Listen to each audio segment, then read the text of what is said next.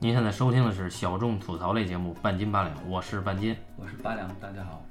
哎，好像二零一七年开始，不管是这个新年档还是春节档，呃，能够数得上的大片儿就不多。那么我们今天就要聊一个算是科幻大片啊，是丹尼斯·维伦纽瓦导演的《降临》。对于这个片子，我没什么可说的，这个结束了。那这个片子呢，是改编自一个短篇小说，叫《你一生的故事》啊。小说作者呢是华裔，叫做特德·江还是特德·奖不知道啊，反正江和奖他也没有标。特德江江，嗯啊，这是一个得了反正各种科幻小说奖的这么一个作品啊。那导演呢，曾经我们聊过他的《边境杀手》，对吧？对，捎带手的聊了聊什么《焦土之城》啊，以及《囚徒》。那今天呢，我们就简单的跟大家交流一下这个《降临》这个片子。呃，首先是这样啊，就是大家一说到科幻片呢，难免被这几个字给误导。好莱坞人民拍了太多科幻片了，好像一科幻片好像就得有外星人，一有外星人大家得打一架，一打一架就得要地球保卫战啊，反正感觉好像科幻片不知什么时候开始，科幻片就全变成这样的了。然后大家就忘记了科幻片最开始的时候，啊，大家对科幻片的兴趣爱好，或者是它本身吸引大家的原动力，其实是一种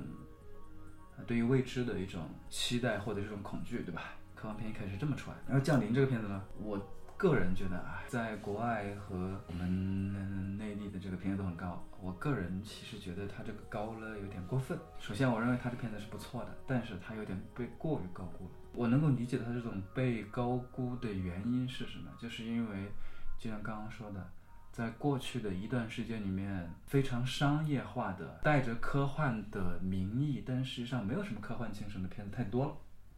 这种打打杀杀或者是这种特别热闹的视觉效果的片子太多了。然后突然冒出一部像《降临》这样，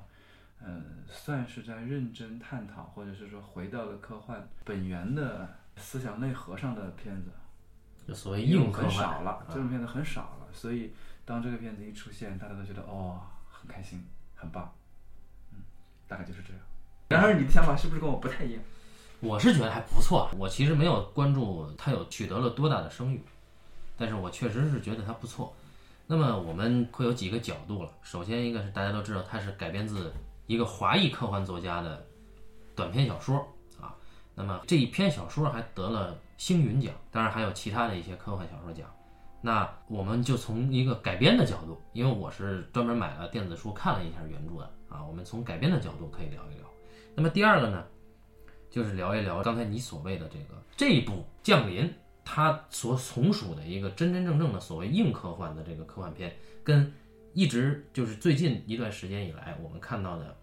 这种热闹的呃伪科幻片之间，它的区别到底在哪儿？我觉得这个是我们应该先聊的第一个问题。对吧那既然你提出了这个话题，你继续把它完结，啊，就是区别在哪儿？首先就是这个问题解决了，为什么降临还不错？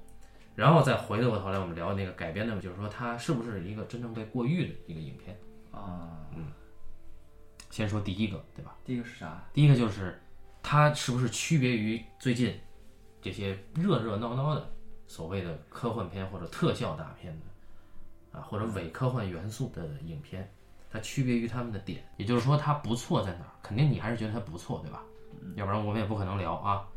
我们先两分钟时间，简单的概括一下这个电影的故事，你来。《降临》这部影片呢，讲述的是由艾米·亚当斯饰演的一位语言学家，承载了人类的重任，嗯，去突然出现在地球上的未知生物沟通。这个未知生物当然就是外星人呐。嗯，在这个沟通的过程当中，艾米亚当斯成功的制止了人类与外星人的冲突，同时对于人类这种生命的形式有了一种超越性的理解。这就是这个故事吧。我认为我描述的非常的完善。就说呀，有一天啊，这 这个我补充一下啊，他这个讲出来以后呢，大家就不想看了。我补充一下，有一天啊，这地球呢突然。在很重要的、很核心的十二个地区，闪现了外星飞船，一共有十二艘，就不知不觉他们就突然凭空出现，然后给这个当地造成了很大的压力。所在的国家也好，地区也好，就出现了骚乱。当然，我们的故事还是发生在美国。那美国呢？我的军方，军方就找一个当时曾经帮助过他们，在波斯问题上的翻译专家，就是一个语言学家路易斯女主角，请他呢去做一个跟外星人的这个语言交流或者说语言破解工作。那路易斯他说我要一定要亲自面见这些外星人，才能够真正体察他们的语言啊，要不然谈不上翻译，要不然也更构不成交流。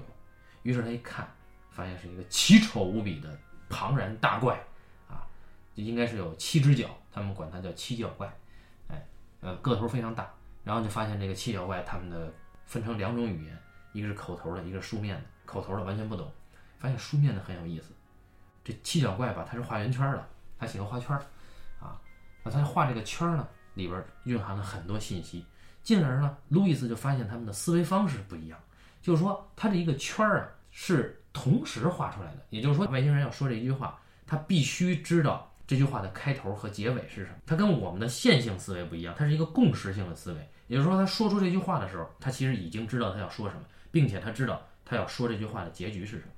那就意味着这个外星人掌握这个语言的人，他有了预知未来的能力。路易斯在学习这个语言的过程中呢，逐渐掌握了这门语言，并且邂逅了跟他一起去参与这个语言破译的一个物理学家，叫伊恩啊，由我们的鹰眼扮演的。啊，也邂逅了这个人，产生了情感。那这个路易斯呢，最后通过掌握这门语言，他达到了一个能力，就是他也能够预知自己未来的命运。那通过这个能力，他成功的阻止了我们的中国地区即将要跟外星人展开的一场大战。路易斯呢，也收获了爱情。这是这样一个故事，听起来也没什么意思哈。我听起来有意思多了。那我们就是说，这个故事。呃，我看的时候啊，哎，我们现在应该说什么？说这个故事跟其他那些科幻大片有什么区别，对不对？嗯。因为这个故事，为什么大家那么多人说什么硬科幻？嗯。说什么有硬科幻的核心啊？呃，很棒啊，就是评价很好啊之类的。其实说穿的很简单，就是说它是一个建立在我们目前的现实科技里面可以发生的。嗯。我们完全能够理解、能够认同的一个与外星人接触的。一个故事，但站得住脚，它所有的东西都是可实现的。哎，就是符合所谓的物理规则呀，这个生物规则。对，它都它能它都能够实现。正是因为这些可实现性，增加它的可信度，嗯，它的所有的这当中发生的一些事件都有理论依据啊，不管是物理学上还是语言学上，它都有足够多的理论依据去支持它，并且让我们能够明白这些东西啊，它有足够多的理论和现实依据在里边。嗯，啊，它可以实现。然后，正这种实现性让大家认为它是个硬科幻，因为它是它不像其他的那些科幻大片一样，说一开场就是几群人在死掐，对吧？或者是地球的飞机就直接跟外星的飞机打起来了，对不对？这是第一个它的可实现性。第二个就是它里面有一个共通点，就是最开始啊，我们对于科幻故事，包括外星人，就像这种恐惧在里面，对不对？嗯，一种科学恐惧。那么它这里面是完完整整的。呈现了这种我们遇到外星文明的时候的恐惧、未知和陌生感，它是完整呈现出来的。对，包括面对异种。对，而现在很多片子说，我们见到外星人就直接开枪了，就好像觉得好像你是隔壁家老王一样，是不是？嗯。就是好像很正常，我们都见外星人见得多了，比如说你七只怪，我八只怪、九只怪，然后异形我全见过了，但这是不一样的。所以我们我们当时见我们在其他片子里面可能见到外星人，或者在《银河护卫队》里面见到外星人，真的跟隔壁老王一样亲切啊，一点问题没有。可能我们跟外星人的距离可能比一个北京人跟一个广东人的距离更近，嗯，就这种感觉。但他不一样的，降临就是不一样，他就完完整整给出了这种，当我们真实的我们在遇见外星人之后应该有的反应是什么样的，他给出来了。所以看这个片子的时候，我想到了一个我很神奇的想到了一部神作，不能说一部神作，想到那个神人。就我们的王家卫老师，嗯，你知道我们王家卫老师拍的片子其实通通都是爱情片，但是我们王老师拍的这个爱情片跟别的人拍的爱情片不一样或者不流俗的地方在于，他通常只是放大了整个爱情故事当中的某一个段落，你发现没有？他是通过他的手法，通过他的技巧，非常细致、非常充分的给出了恋人们他们相处当中的某一段中段。或者开始阶段，比方说《重庆森林》是开始阶段，对不对？嗯。然后《春光乍泄》放大的是爱情结束的那一段，对吧？嗯。啊，然后《花样年华》感觉跟《重庆森林》一样，也是放大的是开始那一段，对不对？他不用给你讲的很完整，他只需要给你讲一段就好了。他在那一段里面讲的非常细致，或者是呃非常真实的给出了那一部分里面那个段落或者是那一段情绪当中人真实的反应，足够丰富的情绪，讲的很细致，对吧？嗯，那他说他的片子好多人都喜欢看，那这个片子让我不知不觉就想起了王家卫，因为他放大的就是人类和外星人刚接触的很小的那一段段落，他只管那一段，其他的什么他都不重要了。他只放大那一段，然后通过放大这一段之后呢，他给了足够多的时间，让这个主人公，就是艾米亚当斯有足够多的反应。这个反应不仅要反映到他对这件事情上的反应，而甚至于到了他通过学到了这个外星人的语言，如何反映到他自身上。嗯，这个其实很困难的，就是我们在看一个故事的时候，为了推动这个故事前进，对吧？我们想讲一个完整故事，那么我们可能不得不把大量的反应都集中在这个人对这件事本身的反应上，对吧？嗯。但是像王家卫他就不一样，他就能够做到，由于我的那个对于情节没有那么长的情节需要我去解决了，我不需要为事情做那么长的反应了，我可以通过我对这件事情的反应，然后反映到自身上，也就是说。我通过这件事情当中，我有什么变化，有什么认知，反馈到我自身上，给我自身的那个生命带上了什么样的影响？那这个片子就是一样的，我只需要前面那一段，甚至其实啊，我觉得他这个片子现在想讲还讲长了。很多人都说这个片子讲慢了，我觉得他其实还可以再慢，也是这个道理。就是《降临》这个片子讲的也是他在学习的过程当中，对吧？我们看他学习的过程非常的清晰，对吧？嗯。第一步用声音，声音不行用文字，文字第一步先教我是谁，他是谁。第三步教动词，对吧？名词、动词、形容词，当然他还没怎么教形容词啊。然后再教句式，一步步来，讲得非常清晰。然后通过这些句式，慢慢影响到这个人自身，说啊，原来我是懂这些东西的，我也可以学外星人的文字。但是我学了这个中文之后，哎，我发现我怎么样了？我反馈到这件事情，反馈到我自身身上，我就要花很多事情去解决我自身的问题。我觉得他这个降临，之所以在我心目中这个还可以做得更好，或者是节奏还。并不是让大家说的那么慢的原因啊，倒不是说慢快的原因，而是因为他这件事情，他学到的这个东西反馈到自身的时候还不够，也就是说他和他女儿的那个关系，影片当中一开场就是他和他女儿，对不对？那么结尾也是结在他和他女儿那儿，中间有大量的穿插了，呃，他所看到的，嗯，或者是说，呃，一开始我们知道是个倒叙结构，后来我们知道其实是他在学完这文字之后，他慢慢能够意识到的东西。到最后是这个故事，最后他和他女儿的故事换了一个圆，对不对？嗯，然后是这样的。那么，在我看到的是他和他女儿这个故事没有讲完，讲的还不够，还可以再多。也就是他在与外星人接触的这个大情节下的这个次情节还可以再丰富。你的意思就是说，如果说我们有一个无限可以放大的一个放大镜的话，你要把它再放大。对。我觉得它还应该再放大才好，因为现在观众其实，在看他学到这门语言之后，嗯，他的这个预知能力啊是不够明确的，嗯，他的预知能力的就是极端的，或者是我们通常意义下啊，在戏剧上的表述，其实就是他在跟呃我国的中将商将军那一段，对吧？嗯，明确的意识到，哦，他是能够预知未来的，他学到的那个语言，对吧？在那个是一个纯功能段落，那个是一个纯功能段落，是非常集中体现的。然而，在那个时候已经很晚了，对吧？嗯，已经很晚了。是，他在之前，他的大部分的内容，我们只能隐隐约约意识到他懂了。嗯，因为看到的都是一切都很快的片段式的他和他女儿的段落，我们能够意识到，但是还不清楚，他没有成为一个事件，他单纯的只是作为一个信息而存在。山冈京那儿作为一个戏剧化的情节而存在了，大家印象明确了。然后再看后面结尾，大家就知道了，也就是那个段落的功能应该更早的往前提。更早的往前提，然后让大家意识到更加深切，或者更加明确的意识到他和他女儿，他在面对他女儿的时候，他所面临的这个困境。其实他是有暗示的哈。待会儿我们讲那个改编的这个段落的时候，我们再再具体说他到底暗示了什么。但确实在叙事上，他那个并不强，不够明确。对，所以呢，呃，我这个部分应该这么讲，应该就是很清楚了。我觉得主要的，呃，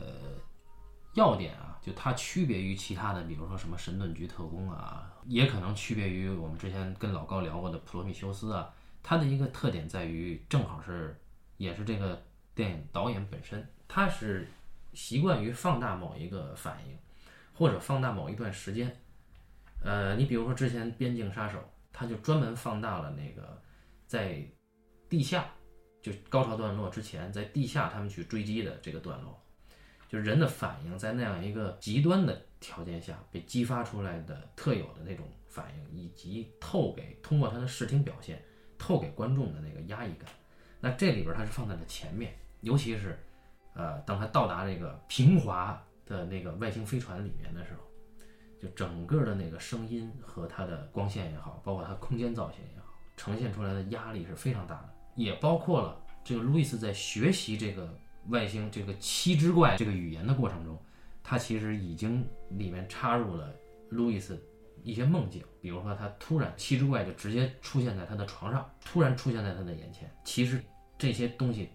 当时在看第一遍的时候会觉得，哎，这是不是这个人精神错乱？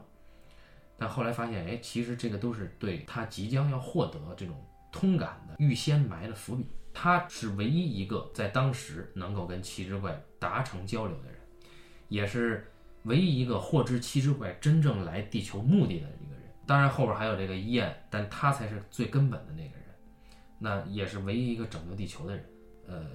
从这个人的作为生物的角度来说，他面对这样大的一个使命感和压力的时候。他给的这个应激反应，比如说梦到了七只怪，比如说他始终穿插着他怎么样跟他女儿交流的这些段落，那其实都算作导演或者说主创的伏笔，是穿插在里面的。那当时看这个片子的时候呢，我第一遍观影体验很差，就是看了将将一半的时候就跟人打架就出来了啊，因为旁边这个观众实在是操蛋啊，这真的没法让别人正常看。比如说待会儿很大声的跟他的男伴就说说，哎，这不是那个。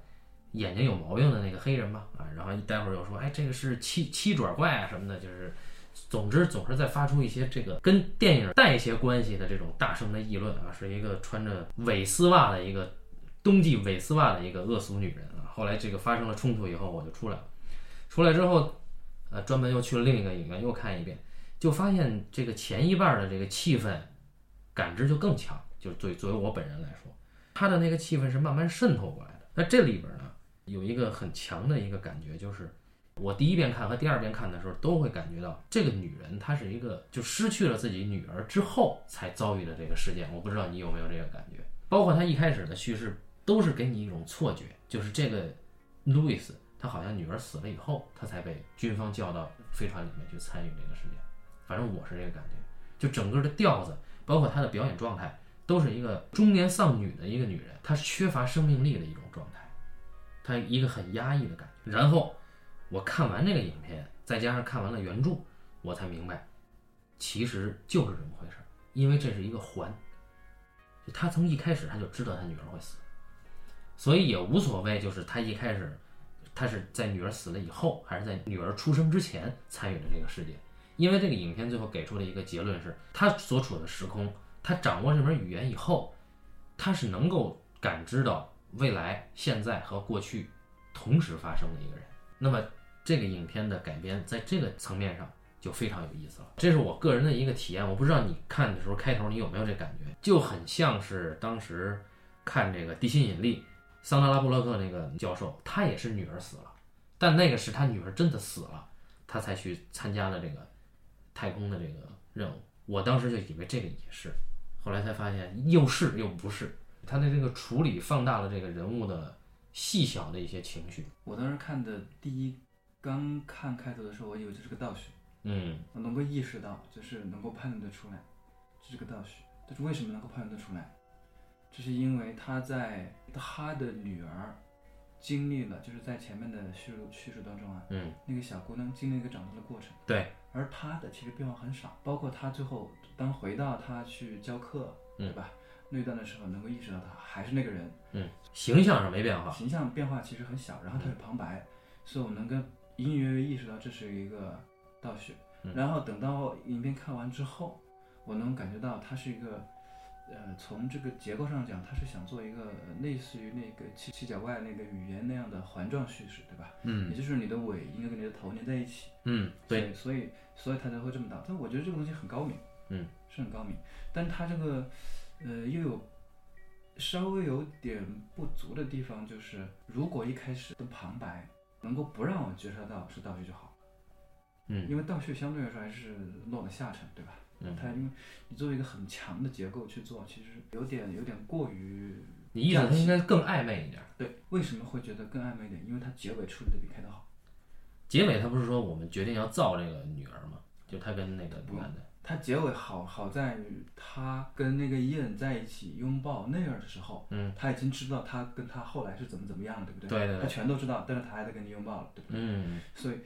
为什么好结尾好？因为结尾是已经大家能够意识到这两个人有一段时间，然后意识到哦他俩在一起，但但是这两个人有了印象之后，而且大家又已经知道他们俩将来会怎么样之后，然后这个时候还是选择了勇敢拥抱，对吧？有了基础之后，会更加认同一些。啊，那没办法呀，对，那不能说不可能说一开始就全啊，对对，我知道，就是所以结尾部分其实处理的要好一些，然嗯后开头部分是因为它还不够暧昧。呃，如果开头部分真的像你说的那种，他没有强烈的给你一个暗示说这是倒叙，就真的是让你觉得他可能是丧失了女儿，或者介于他丧失和倒叙之间的那个感觉，都会好。就就比较神。那其实这个片子其实差就差这么一点儿，它的高明之处恰恰在于，它是用一个偏近于艺术的手段去做了一个科幻商业片。但它的平衡就是，呃，我其实能够理解，因为你现在其实应该该说一说原作了。我相信原作如果有时间的话，呃，或者说他有足够多的空间，他应其实应该花点时间讲讲他跟他女儿。原作确实这样，原作呢，它是一个短篇小说。那么原作我们可以理解为呢，是一个母亲在对自己已经逝去的女儿的一种悼念的这种气氛之下对话，一次很长的对话，或者说是一封长信。他从他如何认识他的父亲开始，如何经历了这个外星人的事件，在这过程中跟他父亲相知相爱，如何明明知道将来会失去他自己的女儿，还和他父亲相爱，跟这个影片的结尾是很契合的。就是说，我们知道这是一个无可逆转的改变，知道未来会失去你，但是我们依然选择我们要面对。但是呢，区别在于原作给我们一种感觉是，它更强调的是沟通，就是说我作为一个母亲，我怎样跟女儿沟通；我作为一个语言学家，怎样跟外星人沟通；我作为一个女人，如何跟男人沟通；然后我作为一个受命于军队的外聘人员，如何和军队打交道，哎，甚至如何和外国的同事打交道，这是一个沟通过程。而原作里面并没有所谓的这个中将啊，也没有所谓的这个就是外国人他打算怎么怎么样交流啊啊，也没有所谓的，也没有交代为什么外星人会突然降临到地球上。而细节的区别就是，我们一开始就知道，呃，并没有所谓的飞船真的降临到地球上，这更合逻辑，就更合硬科幻的逻辑。就一旦飞船直接突然像星战跃迁一样，直接出现在星球上，直接逼近上海啊这种地方的时候，肯定会直接引发战争的。但他没有，他是说，一共有一百一十二个装置，比如外星人事先设置了一百一十二个装置。这种装置呢，在美国有九个，这个装置被称为视镜，就视觉的视，镜子的镜，那就是外星人专门设置了一百一十二个窗口跟地球人交流。而外星人的目的，并不是说我三千年以后要遭遇危机，现在我传授给地球人一些技术，是为了将来他们能帮我们的忙，啊，也不是这样。他并没有交代外星人真正为什么要来，篇幅用的很少很少。他只是说外星人就是想交流，他没有那么强的目的性，所以才有了一个我只放了视镜，而没有让你跟我实际产生接触。当然，他通过视镜可以看到对方，就是看到这个七角怪，原著叫七只桶啊，肢体的肢，水桶的桶。那么影片呢，也就把这个七只桶改编以后，在视觉形象设计上强化了它的恐怖感，就作为一种异类，它的压力啊，它是一个非常高大的，可以飘来飘去的，像死神一样的存在啊。但这个在原著里是没有的。那么原著更强调的是，第一是交流，第二是我知道未来要遭遇的事情之后，我依然在和你交流，依然在和你共存。哎，我觉得原著它讲的这个，你一生的故事，其实讲的是他这个女儿短短的二十多年这一生，她作为母亲如何见证她的成长。其实原著是一个更有人情味儿的作品，而我们看到这个改编的时候呢，电影它传递出来的一个主旨，更多的是一种宿命，就是说一切都是定的，那我们怎么办？一切都定了的情况下，我们如何完成我们每个人应该完成的使命，这是电影里给的一个主旨。就比如说，作为一个和平主义者，女主角最后劝这个商将军不要开战，这个段落设计的是非常诡异的。我在我看来，它是一个纯功能段落，就是说女主角在当时的女主角她不知道接下来的时候她将如何规劝中国的中将不发动对外星人的进攻。但是呢，她穿越到了未来，她的意识游走到了未来，她看到了未来，他跟商将军在和平的时候一段对话，商将军在他的引导之下告诉了他。是他给商将军打了一个私人电话号码，那么他进一步问那个私人电话号码是多少呢？说为什么打了你就能信我呢？他商将军说是因为军嫂一句话啊，哎，这战争不成就英雄啊，只会带来孤儿寡母啊。那这是他商将军妻子的遗言，那么也是把这个中国的这个军队高层的决策给巧妙的包裹了美国中产阶级的这个价值观在里面啊，也是挺温暖。但是呢，这个设置就非常的生硬，就感觉我做了这么大的一个套子，我必须得把它解开，而做的这么一个段落，啊，挺生硬的。但是除了这个之外，其他的我觉得这个影片还是相当出色的一个科幻电影。因为你到后来会发现，路易斯他不管是跟男主人公交流，还是说跟这个外星人交流，其实它受限于我们的电影的还是线性叙事嘛，就不管我们电影采取的什么什么结构啊。传统的有什么正序、倒序，甚至是插叙，但它依然是一个按照时间往后的一个线性叙事。我要走满这个两个小时，这个电影时长的，一定是一个线性的，所以它不可能在一开始就交代路易斯能够把未来、现在和过去同时获知。那么它需要一个辨认的过程，那这个过程也成了这个电影的魅力所在。这也就说回来，这一开始我就觉得，哎。降临这个影片的影调在一开始就非常压抑，就真的像一个死了女儿的中年的高知女性，如何在完成一个拯救地球的任务。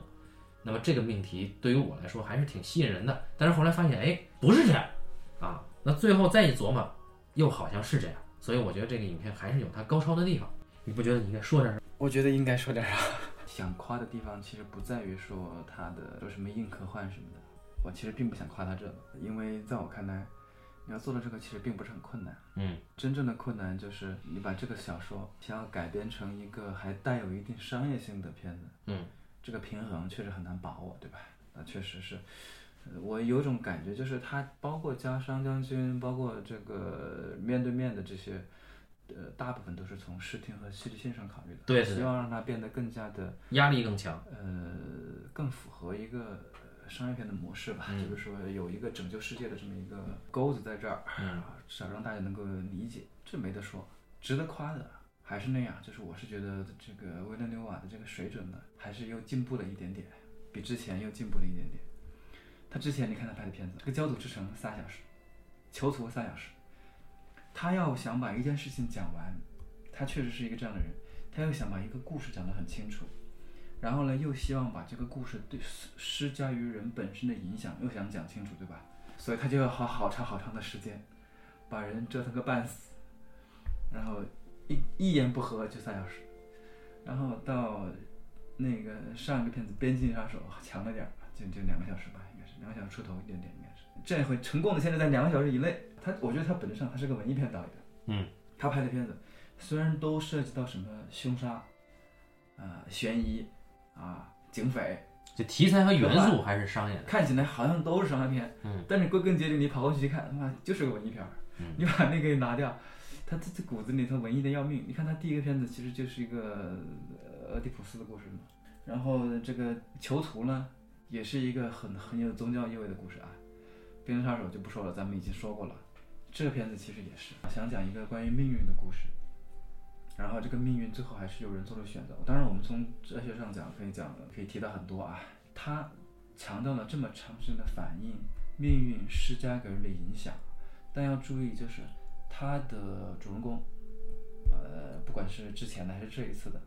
最终在命运当中选择的都是一个，其实是个比较被动的角色，对吧？他知道命运是什么样，他最终选择跟命运同样的道路。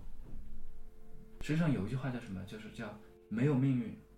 只有选择。我是觉得他的高级之处，就是在这个片子当中，他本身应该是有的选择的。他没有把它给出来，他对吧？没给那不就是没选择？就所以，所以我就觉得这里面有他很高级的地方。其实我不是很明白他为什么没有把这个东西给得那么明确，但我意识当中，就是我能够接受或者我能够意识到，它是可以给的。当我们意识到这种命运，你说一个环状的一个叙事，对吧？你说这个生命是个圆圈啊，所以我们一开始通过这个圆圈，我一下就知道过去、未来、现在。但是你知道呢，